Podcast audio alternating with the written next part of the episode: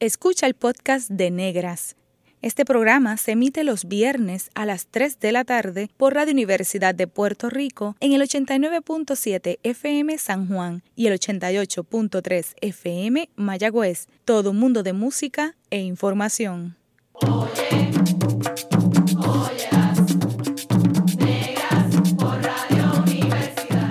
Cadena Radio Universidad de Puerto Rico presenta Negras, producido por Colectivo ILE, un espacio para visibilizar proyectos antirracistas y educar de forma crítica e informada sobre la negritud y la racialización.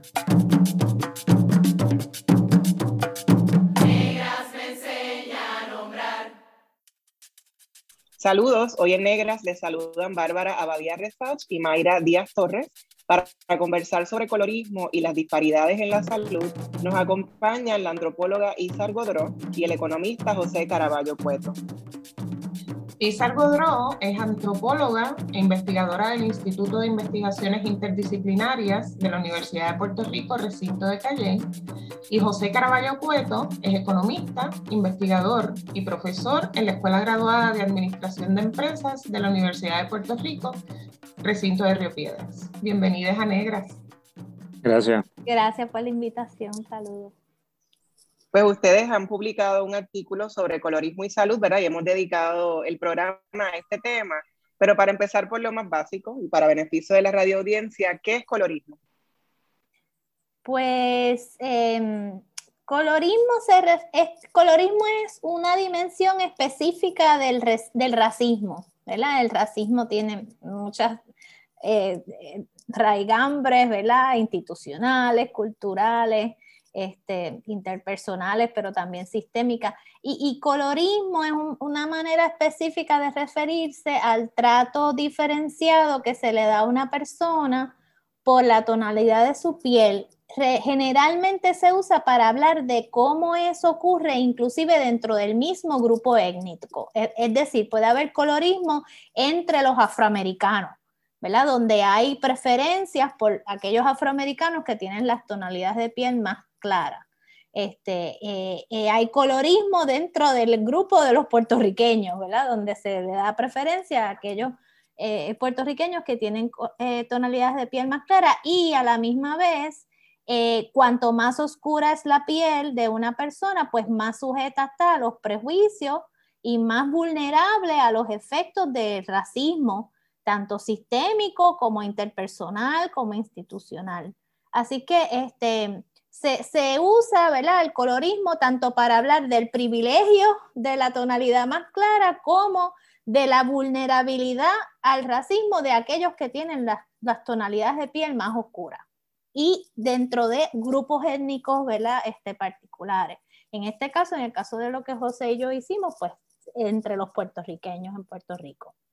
Siguiendo el proceso de, definición de términos y, hablar de colorismo, pues está bien relacionado también a hablar de latinidades, ¿verdad? Eh, ¿A qué grupo de personas se refieren eh, cuando se habla de latinos, latinas, latinex? Bueno, en el caso de nuestro estudio fue hecho en Puerto Rico y pues en, Puerto Rico eh, la inmensa mayoría de la población se identifica como hispana. De hecho, eh, de los que en nuestra encuesta, de los que no eran puertorriqueños, fueron el 7% de la encuesta, el 93% se considera como eh, puertorriqueño. Ahora bien, en el contexto de Estados Unidos, pues eh, ser latino latina, pues no es necesariamente una persona que haya nacido en América Latina, sino una persona que también tenga descendencia de padres o madres eh, latinoamericanas. Y, un aspecto bien eh, interesante que me, me, pareció cuando yo trabajaba en el Centro de Estudios Puertorriqueños allá en Hunter College era que aún después de tres generaciones todavía seguían eh, nietos y nietas de puertorriqueños identificándose como, como puertorriqueños y con a veces con un orgullo puertorriqueño que excede eh, el orgullo que tienen algunos en Puerto Rico por, de, ser puertorriqueños. Eh, y eso pues también ocurre con otras con estos grupos étnicos mexicanos, dominicanos, en el contexto de Estados Unidos seguimos hablando de definiciones. Gracias, José, por esa definición y, que a veces se confunde hispano con latino. En Estados Unidos suele como combinarse como si fueran un sinónimo, eh, pero sabemos que, como bien dijiste, tiene que ver también con el origen en América Latina, ¿verdad? Eh, porque dentro de los hispanos también podrían considerarse las personas incluso de España eh, y todo lo que tenga que ver, ¿verdad? Con esa historia de colonialismo español, ¿verdad? Que compartimos muchos países de América Latina y del Caribe hispano precisamente, ¿no? Eh, Brasil, que, Brasil es parte de Latinoamérica, pero no, no es, es, más Luso América, ¿verdad? Es la parte de Portugal, no es, no son, no, ellos no se consideran hispanos porque no es, ¿verdad? El español ni España no es la... Exacto, en el caso de Brasil, ¿verdad? Que es un buen ejemplo, son latinos, pero no son hispanos. En el caso de los puertorriqueños, somos una colonia de Estados Unidos, somos caribeños, somos latinos, somos hispanos, eh, aunque a veces parecería que no pertenecemos a ninguna categoría, uno no quiere incluir en muchas categorías, ¿verdad? Así que eso también puede ser un problema para este tipo de estudios y por eso la importancia de las definiciones de, de quién estamos hablando y cómo estamos asumiendo estas categorías eh, étnico-raciales. Y la pregunta también, ¿qué son categorías étnico-raciales? Porque cuando la gente ve estos instrumentos y ve en las cajitas con white, Caucasian, African American o black, etcétera. Eh, pero también a veces está la pregunta de la etnia, si se es hispano, latino, puertorriqueño, mexicano. ¿Qué significa esas categorías étnico-raciales? Sí, es que eh, eso es pues, bien complejo porque lo que pasa es que en las ciencias sociales casi siempre se establece una distinción entre lo que es etnia y lo que es raza, ¿verdad? Entonces lo que es etnia se asocia más con un país de origen, ¿verdad? O una región como Latinoamérica, ¿verdad? Este, hay, hay, categorías panétnicas, ¿verdad? Como esa de hispano o latino o asiático, ¿verdad? Esas son eh, categorías panétnicas pero este, las étnicas pues casi siempre se refieren a países específicos, Colombia, Colombia, soy de México, soy de Puerto Rico, cubano, pero lo que pasa es que muchas veces esas nacionalidades se racializan, o sea, la gente asocia unos fenotipos, ¿verdad? Unas, unas características eh, de, de, de, tonalidad, de piel o, características De, de, forma de ojo, de nariz, etcétera, con unas nacionalidades específicas. Este, y eso este, se hace así a nivel popular, esto no es nada científico, ¿verdad? Es simplemente como la gente, pues en Puerto Rico, por ejemplo, pues la categoría de dominicano casi siempre está racializada y se, y se asocia con negritud, ¿verdad? Haitiano se asocia con negritud. En, Estados Unidos, si alguien dice puerto, que es puertorriqueño, asume que es una persona no blanca, ¿verdad? Este, así que muchas veces estas, estas categorías nacionales y étnicas se racializan y como se racializan y hay mucho eh, solapamiento entre unas y otras, pues hay personas que eh, utilizan la frase étnico-racial, ¿verdad? Para que se entienda que, tienen, este, ¿verdad? La gente está, este, eh, pues nutriéndose tanto de información sobre la cultura, la nacionalidad, como también supuestos sobre fenotipos y cómo se ven las personas. Sí, yo quería añadir a, lo que dice Isaac, lo cual suscribo, es que esta, esto son construcciones sociales realmente, esto no, no hay una definición, una definición biológica que uno pueda decir, mira, las personas que nacieron con estos cromosomas es X o Y. Eh, y pues esas definiciones varían de país en país. Por ejemplo, lo que en Estados Unidos se considera una persona negra, eh, probablemente en República Dominicana, en Puerto Rico, no se considera negra, se considera a lo mejor eh, india o, trigueñita, como eh, la, gente le llama coloquialmente. Y en el contexto de nuestro artículo, cuando utilizamos categorías no raciales para referirnos a las categorías que utiliza el gobierno federal, por mandato de la Oficina de Gerencia y Presupuesto, que mezcla categorías eh, comúnmente conocidas como raciales, como blanco y negro, con categorías étnicas como si eres eh, isleño del Pacífico, si eres asiático, eh, entre otras categorías que se consideran más étnicas que raciales, pero que como dice Isar, pues también eh, al final muchas veces se, se, convierte en, una categoría racial en el contexto de Estados Unidos. Y lo que sucede es que en el contexto de Estados Unidos pues difiere del contexto de Puerto Rico. En Estados Unidos pues eh, estas categorías se, han venido definiendo a base de, de, un devenir histórico, de cómo ocurrieron los asentamientos geográficos en Estados Unidos eh, y la historia eh, en Puerto Rico difiere un poco de, esa noción y en Puerto Rico pues la, la, construcción racial tiene que ver más con, las características físicas más que con, con esos asentamientos eh, que pudieron haber ocurrido en, el contexto de Estados Unidos. Y uno de los argumentos que traemos Isabel y yo en el, en el artículo es que pues es mejor si esa, si esa es la situación ¿verdad? que tiene que ver más con los rasgos físicos, pues quizás conviene más utilizar medidas eh, de tonalidad de piel que medidas no raciales para eh, tratar de descubrir dónde se está manifestando el racismo en el contexto de, de, Puerto Rico, que es un contexto donde pues, el 93% se cataloga como puertorriqueño. Sí, y, y, y, eso es bien importante que dice José, que no es nada biológico, porque los otros días alguien me estaba diciendo, bueno, pero ¿cómo ustedes este, consideran la genética de los puertorriqueños a la hora de hacer estos análisis, verdad? Y yo le digo, mira, nosotros lo que estamos es mirando los efectos de la vulnerabilidad al, al racismo y al discrimen, y nadie se pone a, a mirar el DNA de alguien bajo un microscopio antes de decidir cómo lo va a tratar a esa persona, ¿verdad? Eso no es lo que opera en el, en el día a día, ¿verdad? Lo que opera es cuál es la lectura, que la, la, lectura social que la gente hace, ¿verdad? De la, del fenotipo y de las características de, de, las personas, y a base de eso, pues llega a, algunos este, este, juicios que a veces son inconscientes y otras veces conscientes, ¿verdad? Este, y eso tiene un efecto sobre la vida de las personas. Así que, ¿verdad? No, definitivamente no es, es algo bien, bien social. Y esa lectura que se hace del fenotipo, pues varía en diferentes momentos, en diferentes lugares, sitios, así que es algo muy, muy atravesado por, la, por el contexto social. Hablando de contexto y, y, rescatando un poquito al inicio de hace unos minutos que, que, definimos el colorismo como un tipo de racismo que discrimina por tonalidad de piel, eh, ¿Cómo se manifiesta el colorismo en Puerto Rico? ¿Podrán compartir algún ejemplo para, para que podamos hacer, ¿verdad? Ese, ese clic más inmediato.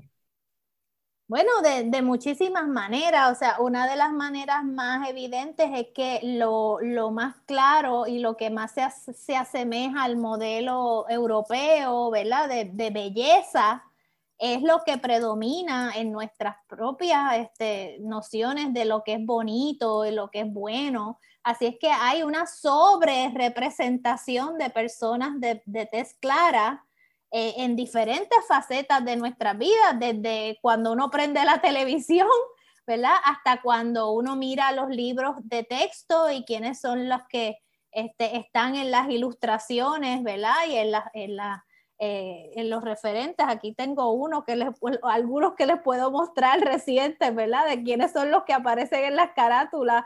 Eh, y hay una sobre representación de, de, niños o de adultos, ¿verdad? Con test clara en, en diferentes este, eh, lugares. Y eso, pues, lo que, lo que envía es un mensaje de que este es el, el modelo deseado, este es lo que se considera bueno, agradable, bonito, este, serio, profesional. De la misma manera, pues hay, hay colorismos también sobre, ¿verdad? Cada vez que dicen buena apariencia eh, en los anuncios, ¿verdad? Para, para los criterios que se utilizan para ir a buscar un empleo, ¿verdad? Pues obviamente, pues, y, y.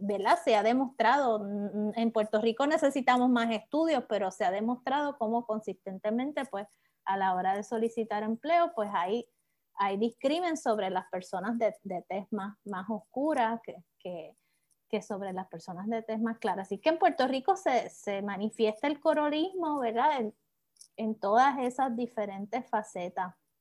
Y en las familias también, en la, al interior de las familias, ¿verdad? El, el niño o la niña que, nace con ojos claros, ¿verdad? Y tez más clarita, pues eh, hemos oído muchísimas historias, ¿verdad? De que son los, preferidos, los que las abuelas este, consideran primero, ¿verdad? Los que tienen más, más favoritismo, este, los que pues tienen experiencias, este, se les abren más puertas, ¿verdad? Eh, así que sí, son, son, es, una, un trato diferenciado, ¿verdad? Que ocurre tanto a nivel familiar, interpersonal, como, ¿verdad? En todas las otras facetas más. Y eso, pues, que menciona Isar, pues, crea un sistema en Puerto Rico donde, pues, eh, las personas que tienen tonalidad negra, pues, aún cuando vemos cómo está su morbilidad en términos de si padecen, adolecen de condiciones crónicas o de si cómo se sienten en su salud en general, pues lo que notamos en el estudio que hicimos es que se sienten peor que sus contrapartes de tonalidad clara, aún después de considerar eh, el estatus socioeconómico de estas personas y de considerar pues el género y eh, eh, la, si es puertorriqueño, si no es puertorriqueño, de considerar la edad también. Así que después de controlar por estos otros factores, eh, si encontramos un efecto de manifestación del colorismo en la salud. Al estudiar la discriminación racial basada en tonalidad de piel, ¿qué es lo que revelan los estudios científicos? ¿Qué es lo que ustedes estaban viendo previo a tomar la decisión de trabajar colorismo y salud en Puerto Rico? Bueno, había, había una serie de estudios que, ya habían documentado colorismo entre la población afroamericana, ¿verdad? Este, y también entre la población latina de los Estados Unidos, con relación a, varios aspectos, o sea, por ejemplo, viendo eh, impacto de colorismo en el mundo laboral, ¿verdad? Eh, y algunos que también estaban mirando el impacto de esto en la salud, ¿verdad? Este, y en, en América Latina, o sea, eso por, un lado está la literatura de los, de los latinos en Estados Unidos, ¿verdad? Y mirando los efectos del colorismo entre latinos de distintas ¿verdad? nacionalidades. Eh, por otro lado está una literatura que eh, es, de un grupo que utiliza el concepto de pigmentocracia este, para, hablar ¿verdad? De, esas diferencias también en tonalidades de piel.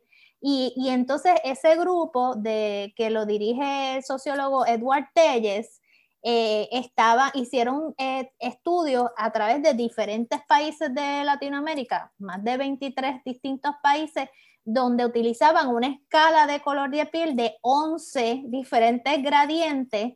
Eh, era un, una, ¿verdad? Utilizaba un recurso visual donde le, le, preguntaban a la gente dónde se ubicaban en esa escala de, de 11 gradientes. Este, y entonces eh, también hicieron eh, varios estudios mirando el efecto en niveles educativos, exposición a violencia policíaca, este, e, e, en mercado laboral. Y, y, uno, hay un estudio que salió de eso que también miraba los efectos en la salud.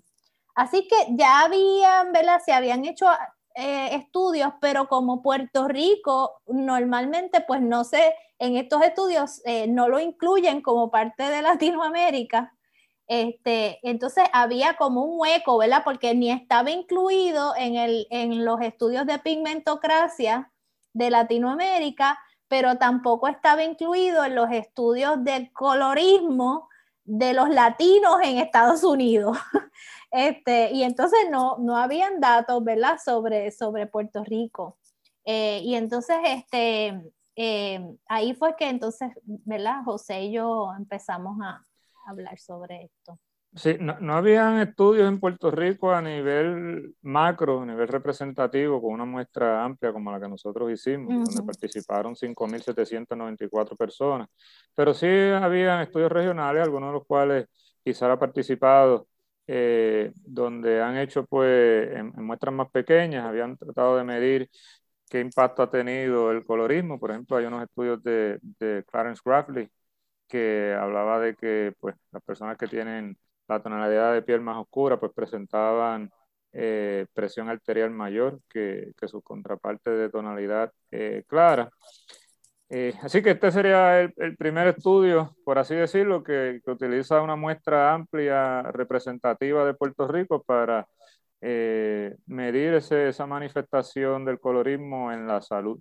Y otro punto que también me gustaría enfatizar es que en el caso del contexto de Estados Unidos se pensaba que el hecho de que yo pertenezca a un grupo étnico, eh, digamos, si yo pertenezco al grupo de los puertorriqueños y vivo en Estados Unidos, pues eso me, reduce a mí la, exposición a, disparidad en, en la salud. Eh, como si dentro de ese grupo eh, étnico no hubiesen disparidades de por sí que ya vienen arrastrándose desde sus países de origen. Y un poco pues por ahí es que va el título de, del, del, artículo de nosotros, de diciéndole, miren, los países de origen de estos hispanos que ustedes están estudiando en Estados Unidos ya vienen dentro de su propio grupo étnico, ya hay manifestaciones eh, de colorismo eh, entre ellos mismos. Así que eso es un factor que, que también hay que tomar en cuenta. Sí, eso era importante porque en esa literatura sobre migración, ¿verdad? Y el impacto del discrimen de los latinos en Estados Unidos, se asumía que mientras más expuestos los latinos estuvieran al contexto norteamericano, más iban a estar este, expuestos al discrimen y, y, por lo tanto eso se iba a ver en, su, en sus resultados de salud. Y ahí hay como una, un, una, un supuesto, ¿verdad? De que las sociedades originarias no, no, eran, no eran racistas, ¿verdad? E, y que el racismo realmente es el, el que están sufriendo en los Estados Unidos. Eh, y nosotros, pues, tú sabes, queríamos un poco retar ese supuesto. El título de la investigación a la cual estamos haciendo referencia es Colorism and Health Disparities in Home Countries. The Case of Puerto Rico y fue publicado en el Journal of Immigrant and Minority Health eh, el pasado mes de julio, de junio, perdón. Eh, ¿Cómo determinaron las escalas de tonalidades de piel eh, que iban a, a, a incluir en, en, el estudio? Este, pues sí, eso fue un este, nosotros teníamos que tomar en cuenta que la encuesta que íbamos a hacer era por teléfono. Así que no podíamos utilizar, como usó Eduard Telles, una paleta visual, ¿verdad? Donde, de 11 categorías. Tú le preguntas a alguien por teléfono que se ubique en una escala de 11, pues eso es, muy difícil, ¿verdad? Este, entonces, eh, así que eso no, teníamos que usar una escala más corta. Eh, había eh, estudios que utilizaban este, escalas de 5, ¿verdad? Y le ponían este, white, eh, dark, este, light brown, dark brown, y le ponían nombres, ¿verdad? Pero pensamos que eso era difícil traducirlo, ¿verdad? Este, y, no queríamos bregar con términos trigueño, porque, ¿sabes? Trigueño puede ser tantas cosas, así que, este, pensamos que era mejor una escala corta, habían escalas de 5, ¿verdad? Pero entonces eso quiere decir que el 3 es la media, hay un mediano ahí que es el 3, y pensamos que si mejor usamos una escala de 6, pues la persona tenía que pensar, bueno, estoy más cerca del lado clarito, estoy más cerca del lado oscuro, ¿verdad? Este, y que eso iba a provocar un poco más esa, esa reflexión. Así que optamos por esa escala de, de seis, ya la habíamos probado antes en, con un piloto que hicimos en Florida, entre latinos en, en, en Florida, en un estudio que, que también publicamos, este, Así que pues ya, ya la habíamos este, probado y entonces decidimos utilizarla para esta, esta encuesta. Participaron más de 5.000 personas, como mencionó José. Eh, ¿Cómo se seleccionó esta muestra para que fuera representativa de la población puertorriqueña? E Isar, mencionas que fue por teléfono, ¿no? ¿Cuáles son las dificultades y los retos que, que, enfrentan haciendo este tipo de trabajo? José, ¿tú quieres? Bueno, eh, nosotros tomamos ventaja de que el Departamento de Salud eh, conjuntamente con el CDC, hacen una encuesta anual en Puerto Rico a adultos y adultas y le preguntan una serie de preguntas sobre su salud, si tiene hipertensión, si ha sido diagnosticado o diagnosticada con cáncer, entre otros, y tenían la pregunta que eh, siempre el gobierno eh, federal requiere a su departamento y como el CDC es parte del gobierno federal, pues incluyen esa pregunta de no racial que hablamos al inicio. Lo que nosotros hicimos fue añadirle a esa encuesta eh, unas preguntas sobre exposición al, al discrimen y, una y la pregunta de tonalidad de piel. Y así pues podíamos comparar qué decía la, cómo se la persona se identificaba en términos de tonalidad de piel con, lo, con la pregunta que tenían al inicio, que es la tradicional, de que fue la que ustedes también vieron en el censo, que es blanco, negro, eh, asiático, isleño del Pacífico, etcétera. Eh, así que esta encuesta, pues el CDC la lleva haciendo muchos años en Puerto Rico, la segunda encuesta más grande que se hace en Puerto Rico y se, tiene un marco muestral donde tienen los números de teléfono de todas las personas que solo tienen a través de unos acuerdos con las compañías de teléfono y de ahí pues hacen una selección aleatoria para que sea representativa, eh, dividiéndolas en regiones, lo que se llamaría entonces un muestreo por conglomerado. Eh, y de ahí es que sale entonces el 5, los 5.794. Eh, yo creo que eh, la idea de, hacerla por, por dejar que las personas se, identifiquen, pues a mí me gusta más que, la, que sea el entrevistador que le esté poniendo cómo como la está viendo, porque pues el entrevistador no es una persona imparcial, objetiva, es una persona pues que puede poner, eh, puede, influir sus propios prejuicios ahí. Y además que me permite ver cómo ya la persona se está identificando en las preguntas no raciales. Y es interesante, el 33% en esta encuesta que nosotros hicimos eh, se identificó como otra raza. después de haberle preguntado blanco, negro, isleño del Pacífico, asiático, en el 2016 ya el 33% estaba diciendo, pues mira, yo no soy ninguna de esas yo soy otra raza. Eh, y es interesante que ahora en el censo poblacional del 2020, pues una gran proporción también dice yo soy otra raza, yo no, no, caigo en ninguna de esas cajitas de, del gobierno federal. Eh, así que quizás es buen momento para eh, que el gobierno vea como una opción añadir, que, añadir esta pregunta de tonalidad de piel, que sí ya nosotros probamos que es efectiva para poder eh, descubrir manifestaciones eh, raciales. ¿Nos pueden compartir cuáles fueron esos hallazgos principales en términos de trato social desigual, exposición a estresores sociales eh, y dificultades en acceso a servicios de salud? Bueno, nosotros encontramos que las personas que tienen tonalidad de piel más oscura tienen, se sienten peor en, lo que es su salud en general. Se le hace una pregunta de cómo usted se siente su salud en general. Eh, y pues las personas clasifican ahí, yo me siento súper bien, me siento bien, me siento regular, me siento un poco mal o me siento bien mal. Eso es lo que sería una, escala Likert en, en, cuando se construyen cuestionarios.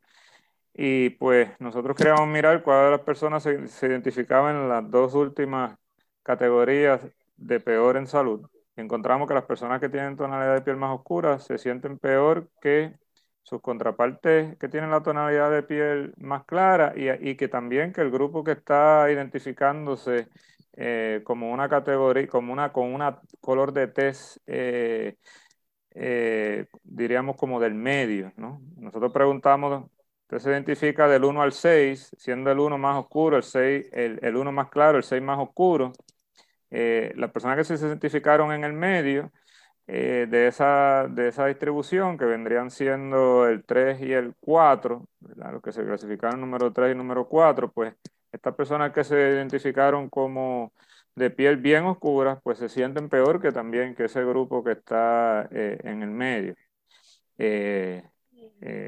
y también esto es después de controlar por factores, como decía al inicio, el factor de género, que sí, las mujeres se sienten eh, peor que los hombres en, salud en general, las personas de mayor edad también, eh, las personas que son extranjeras en Puerto Rico se sienten peor en salud que, los que son puertorriqueños. Las personas más eh, pobres. Sí, también está ese factor eh, socioeconómico, si mientras más pobre eres, pues peor te sientes en salud, mientras, mientras mayor educación tienes, eh, pues mejor te sientes en salud, si tienes empleo te sientes mejor en salud. Eh, y si no estás casado, pues también te sientes peor en salud en general. Eso fue los hallazgos que encontramos eh, a nivel de, todo Puerto Rico. Bueno, en breve regresamos con Negras y continuaremos dialogando con Isar Godró y José Caraballo Cueto en torno al colorismo y las disparidades en la salud. Sigue en sintonía con Radio Universidad de Puerto Rico. La clase de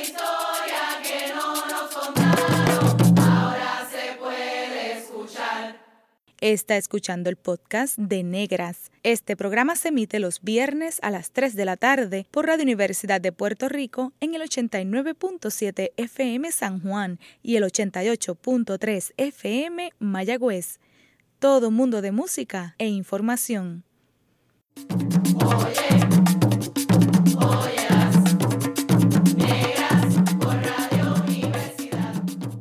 Usted está escuchando Negras, inspiradas en las grandezas de nuestras ancestras. Les saludan Bárbara Badía Rexach y Mayra Díaz Torres. Hoy conversamos con Isa Godró y José Caraballo Cueto sobre colorismo y salud. Quisiera que el doctor Caraballo Cueto nos hablara un poquito más, enfatizar en cómo en su estudio se controlaban ciertas variables, ¿no? que no solamente eh, la edad, el género y otros factores, pero que además añadimos el factor de la, de la raza. Lo que utilizamos en términos un poco más técnicos es una regresión logística donde yo pues considero esas otras variables que inciden sobre la salud, que es el género, la, la clase, eh, eh, el estatus civil de la persona, el estatus laboral de la persona, la educación, la escolarización que tiene la persona, si es extranjero, si es nativo, entre, entre otras variables. Y después de considerar todas esas otras variables, eh, pues comparo cómo, cuál es la diferencia en eh, esta puntuación que se le da, que se da a la misma persona de cómo se siente en salud eh, sin que la persona sepa que las preguntas que se le están haciendo es para eso, ¿no? Así que por eso es, la, validez externa del análisis, pues la persona no sabe que yo le estoy preguntando cómo se siente en salud para después hacer este análisis.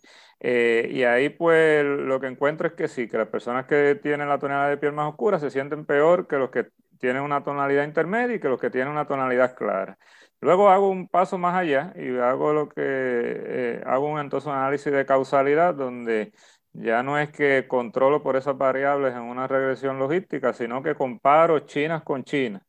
Eh, y a mí me gusta como Isar le llama, Isar le llama los, eh, los gemelos, eh, porque yo busco personas que tengan las mismas características observables, pero que solamente difieran en términos de la tonalidad de piel. Así que busco, por ejemplo, una mujer que tenga un bachillerato, que, que sea de X edad, que sea puertorriqueña y la comparo con otra que es exactamente igual, que se identificó exactamente igual, pero la que tengo aquí a mano izquierda, pues eh, se identificó con una categoría de, tonalidad de piel 1 y la que tengo a mano derecha, categoría 5. Y luego voy entonces pareando varios, varios eh, individuos que participaron para al final ver si hay una diferencia sistemática entre, entre en, ese pareo. Y lo que encuentro es que sí, que hay una, una diferencia estadísticamente significativa en cómo se sienten en salud las personas que tienen la tonalidad de piel clara versus las oscuras. Y las oscuras pues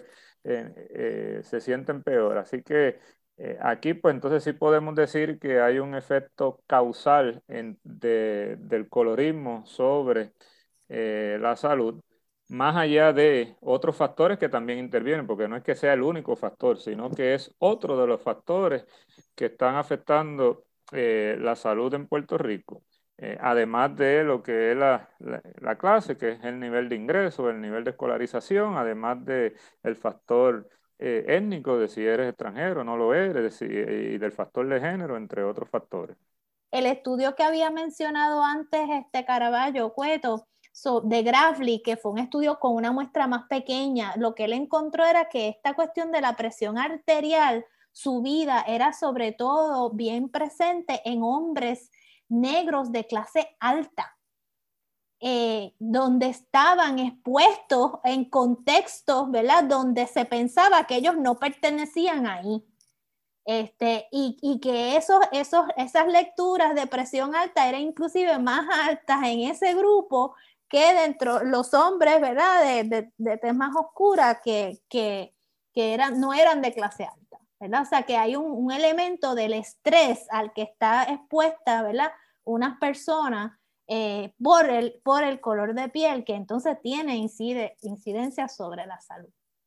Cuando se habla de racismo antinegro eh, y salud, eh, implica también mencionar pues esa travesía entre violencia obstétrica, la falta de inclusión del tema del racismo en las terapias psicológicas, el caso de Vieques, la alta incidencia de cáncer, la falta del hospital, eh, racismo ambiental y los, los, efectos pues, nocivos que todo eso tiene en la salud. Les pregunto, eh, reconociendo que, que, los datos son sumamente importantes, no tan solo para, para trabajar estudios, eh, pero también para crear política pública, ¿qué estadísticas de salud que incluyen la, variable raza están disponibles ahora en, Puerto Rico?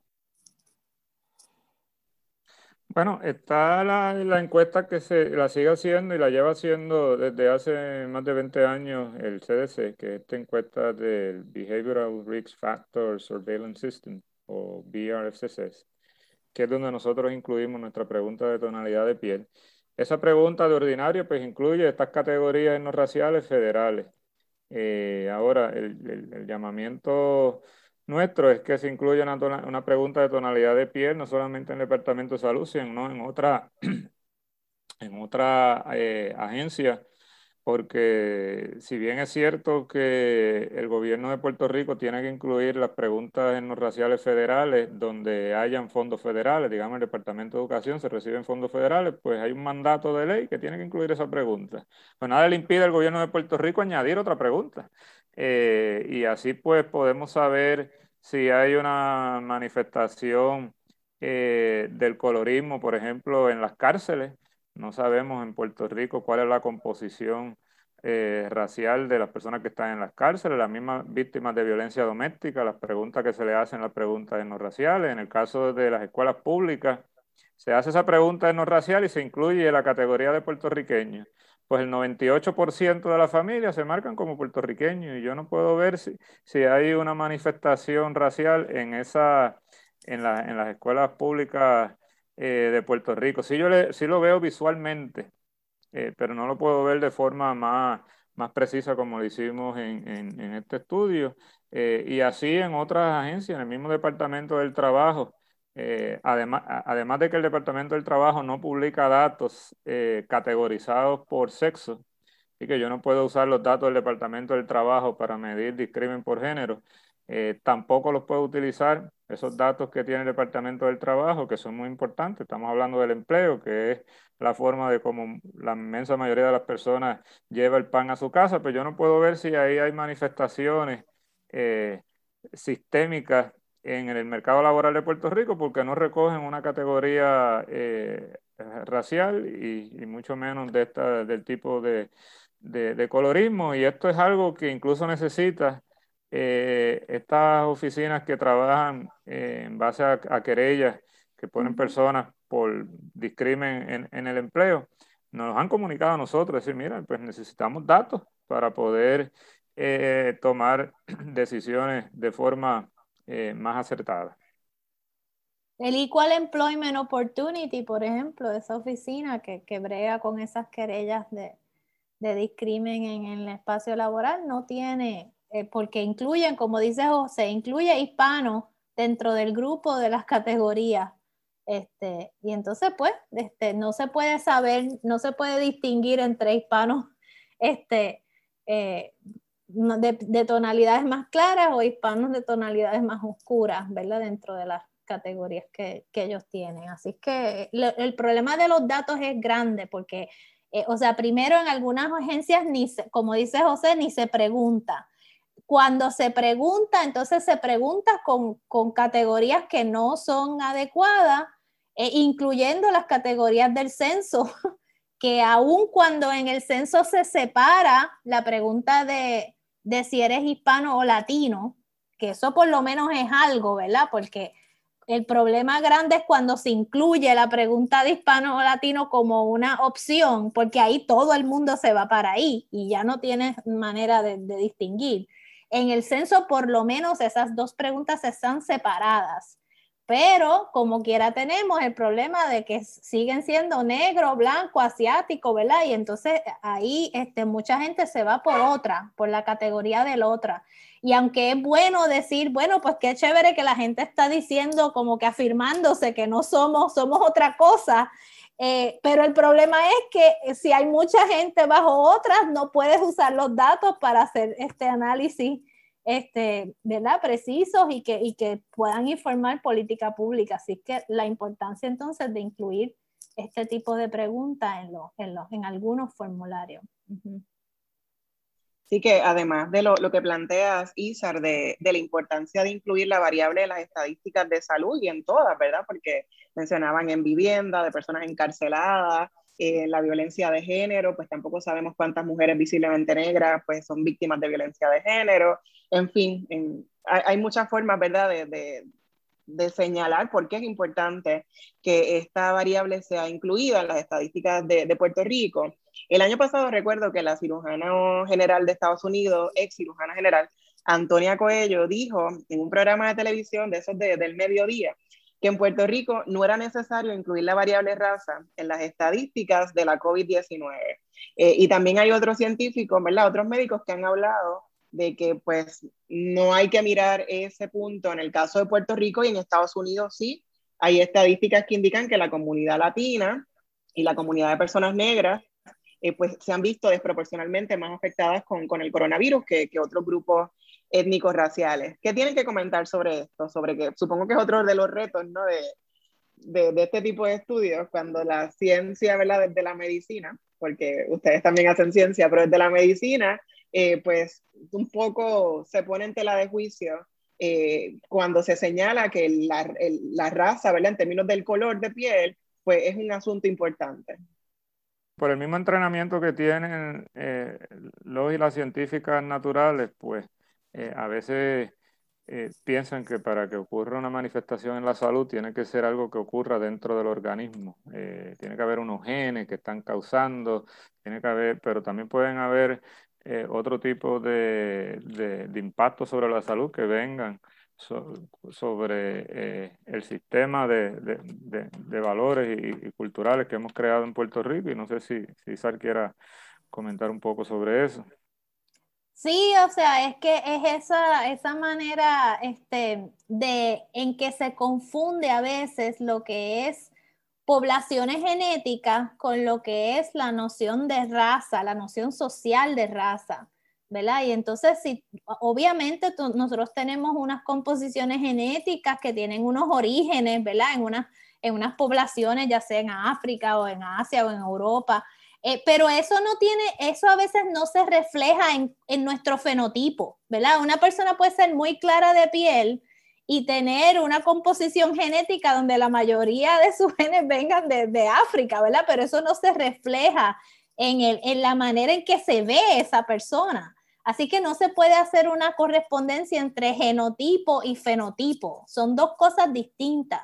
Pero, por pero el fenotipo, como tú te ves, va a tener efectos también, independientemente de tu genotipo. El fenotipo va a tener efectos sobre cómo la gente te trata y si la gente te cree o no te cree, si piensas que eres una persona eh, hermosa y buena o peligrosa este, y, fea eh, o, o, ¿verdad? O cómo, cómo eh, los contextos en que tú, este, las oportunidades que tienes cuando vas a buscar servicios de salud, en qué medida te creen o no te creen, ¿verdad? Este, lo que, los síntomas que estás diciendo, o sea, y entonces lo que, lo que, lo que ocurre es que muchas veces esos impactos, en qué comunidad tú vives, qué, acceso a plan médico tienes, cómo te tratan ¿verdad? las personas por tu color de piel.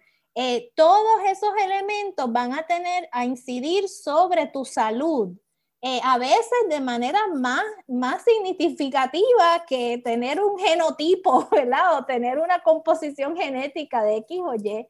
Este, y entonces esa es la parte que, que, está faltando. Y por eso es que vemos, por ejemplo, cuando dicen que las personas, los afroamericanos y las personas latinas y las personas negras en Estados Unidos son los que más se están afectando por el COVID, pues es porque son poblaciones marginalizadas, ¿verdad? Empobrecidas, que están en unas condiciones donde a veces no se pueden proteger tanto, son los que están este, expuestos a, que tienen que trabajar, tienen que salir a la calle porque este, e, este, tienen menos acceso a plan médico, etcétera, eh, condiciones de morbilidad más, más serias. Así que este, esto no es genético, esto es una cuestión este, social y política, ¿verdad?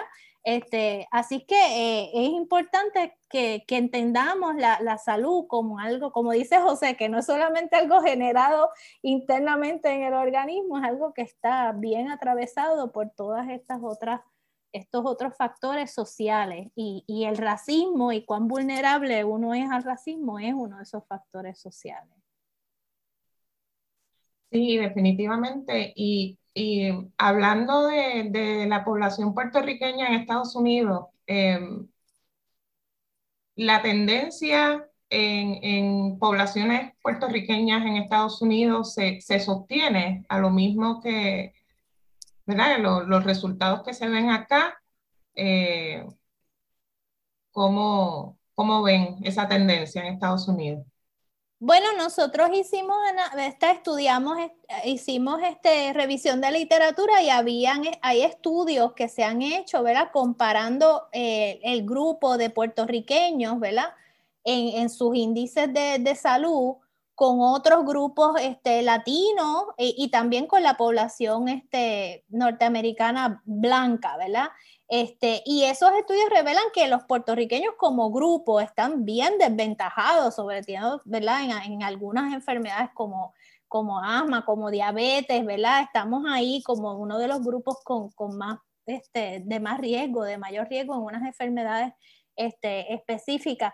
Pero otra vez, esos, esos estudios de puertorriqueños en Estados Unidos analizan los puertorriqueños como un todo, ¿verdad? No miran el colorismo dentro de ese grupo. Eh, eh, eso lo han hecho algunos estudios que miran los latinos, ¿verdad? Y en ese grupo de latinos, pues a lo mejor hay algunos puertorriqueños, ¿verdad? Que, están ahí incluidos, eh, pero no como un subgrupo aparte del que se hacen los análisis. Así que este, sí sabemos que como grupo étnico, ¿verdad? En Estados Unidos los puertorriqueños están en desventaja, ¿verdad? Y tienen unos, hay unas disparidades de salud serias, ¿verdad? Pero eh, pensamos que si uno mira más, todavía más profundamente los datos dentro de esos grupos, pues las personas, los afropuertorriqueños, los puertorriqueños más evidentemente negros, que están más expuestos al discrimen, eh, van, a, van a tener unos, unos resultados eh, de, más, de, mayor desventaja. Quería también preguntarles qué implicaciones tiene su estudio en términos de la implantación de política pública. Yo creo que la primera es la que mencionaba de añadir una pregunta de tonalidad de piel en todos los cuestionarios que levanta el, gobierno de Puerto Rico en, sus múltiples agencias. Eh, la segunda recomendación es que se implante esta, una guía eh, antirracial que preparó ISAR eh, con otras colegas, eh, que ya está, fue publicado hace, hace, hace varios años ya, pero el Departamento de Educación, me corrige ISAR, todavía no ha implantado ese tipo. ahora estamos en moviéndonos hacia eso. Y, por lo menos... No tiempo, pero estamos. Por lo menos el Departamento de Educación pues se está moviendo hacia, hacia, hacia esos fines, los colegios privados. Eh, yo creo que ni se han enterado, no le ha llegado el memo. Yo recuerdo incluso una donde mi, hijo es visiblemente negro y estudiaba en un colegio donde le estaban haciendo bullying por su tonalidad de, piel y yo le digo a la, a la maestra, le digo, mira, te está ocurriendo esto y ella me dice, pero ¿por qué si tu hijo es un, es un negrito bello? Y yo digo, pues precisamente eso es un tipo de microagresión que, a lo mejor usted la ve como algo bonito, pero realmente y, necesitamos que aún eh, en los colegios privados donde eh, también van a estudiar eh, unas poblaciones diversas y además que son personas que en el futuro van a participar de un sistema, de ese sistema de valores, de ese sistema cultural que tenemos. y si queremos de verdad el antídoto que hay para esto no es trabajar con los genes ni alterar los genes de las personas, sino educarlos. Eh, y, qué mejor que hacerlo en, edad temprana. Y recuerdo que hablé con la directora que tenía en ese colegio en ese momento y, ni tan siquiera me contestó. Le dije, mira, este, hablé con mis colegas, con Isar y con Marilu, que son dos expertas, que Marilu participa mucho de este programa también, Marilu Franco, eh, para que den una charla aquí y ella ni me contestó tan siquiera. Así que es algo como que no, no le ven la importancia. Y yo creo que es importante empezar a trabajar, eh, ya sea a través de un mandato de ley, eh, para que se implante no solamente en el Departamento de Educación, sino también en, en los colegios privados. Otra cosa bien importante del estudio es que por primera vez uno tiene una distribución de cómo una muestra representativa se ubica en esa escala de color de piel. Entonces, por primera vez tú puedes decir, bueno, ¿verdad? Como esta es una muestra representativa, eh, pues qué sé yo, los que estaban en la, en la parte más clarita de la escala, eh, que es el 1 y el 2, si tú, si tú sumas eso, eso, eso es menos de la mitad de la, de la muestra completa, es el 42%. El 42% está en la parte más, más clara de la escala. ¿verdad? El, el, la, la, el grupo más grande se ubicó en el 3, que es como un 34%. Y entonces en, en, los otros números de la escala es como un 20%, entre el 4, el 5 y el 6. Pues eso, eso por lo menos da una idea, ¿verdad? Es un referente importante porque tú puedes decir, bueno, pues si yo abro un libro de texto escolar y cuento la gente que veo y cómo son las figuras, y si yo veo que hay más de la mitad que están en, el lado clarito, ya yo puedo decir que eso no es representativo del país. ¿verdad? Igual si yo le hago una encuesta a los jueces de Puerto Rico y les digo que se ubiquen en la escala de color de piel y me sale que la mayor parte de los jueces, un 80% o un 70% están entre el 1 y 2, yo puedo decir eso no es representativo del país. Si yo miro cuáles son las personas que la policía para y le hace, ¿verdad? Y, este, y les pregunta eh, eh, y, y, y, o arresta y yo tengo la información de la escala, pues yo puedo decir aquí hay una sobrerepresentación de personas más oscuras en la escala de PER porque la, la, distribución representativa es esta. Así es que por primera vez hay una, un, un referente que se puede utilizar para otras, para muchas otras cosas, si se incluye la variable eh, de color de piel en, en, en los, eh, ¿verdad? En, en, los formularios, en los, en los estudios, este, etc. Eso, eso me parece que es bien importante. Definitivamente hay que tener el, el, al menos el resumen de esta investigación a la mano siempre, para, para debatir y para visibilizar ¿verdad? Esa, eh, esas determinantes sociales, ¿verdad? Eh, específicamente el racismo. ¿Qué sigue en términos de investigación desde Puerto Rico? Bueno, yo por ejemplo he, hecho algunos eh, estudios sobre el impacto que ha tenido estos desastres naturales en distintas comunidades y he ido y he añadido esta pregunta de tonalidad de piel y lo que he encontrado que en efecto comunidades marginadas pues tienen una sobre representación de personas de tonalidad eh, oscura. Y, como dice Isar, pues, como yo sé que hay una sobre representación? Porque ya tengo eh, ese precedente de, de, todo Puerto Rico. Eh, así que empezar a mirar esos cruces interseccionales que se están dando en Puerto Rico, me parece que son ángulos que se pueden seguir trabajando a futuro. Y, hacerle la exhortación a otros investigadores, ¿verdad?, de que incluyan la, la pregunta en, sus en sus investigaciones para poder, ¿verdad?, seguir este, aumentando la, a, falta de, una, de un banco de estadístico, ¿verdad?, gubernamental, este, institucionalizado que sirva pues por lo menos si los investigadores podemos hacer nuestra parte e incluir esa pregunta en, en, en, las encuestas y las otras investigaciones que hacemos, lo mismo las corporaciones y las compañías, ¿verdad? Podrían incluir datos demográficos de, su, de su plantilla de trabajo, si están realmente ¿verdad? comprometidos con una agenda antirracista.